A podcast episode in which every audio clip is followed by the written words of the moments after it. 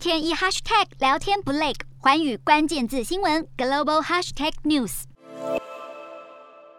泰国在二零一四年发生政变之后，地方选举遭到了取消，因此市长是由政府来任命。而首都曼谷在二十二号举行近十年来首场的市长选举，而投票结果也被视为接下来全国选举的指标。这次总共有三十人竞选，也创下纪录。在选前呼声最高的查猜，最后赢得了胜利。好，查猜在上一次被推翻的政府中担任交通部长，他承诺会解决困扰曼谷多年的交通问题，以及做出多项有关环保的承诺，并且表示会与各党派的议员合作，克服过去所有的政治分歧。而这一系列的政见也让查猜在这次的大选中获得超出预期的胜利，票数是遥遥领先其他的竞选者，成功当选了曼谷市长。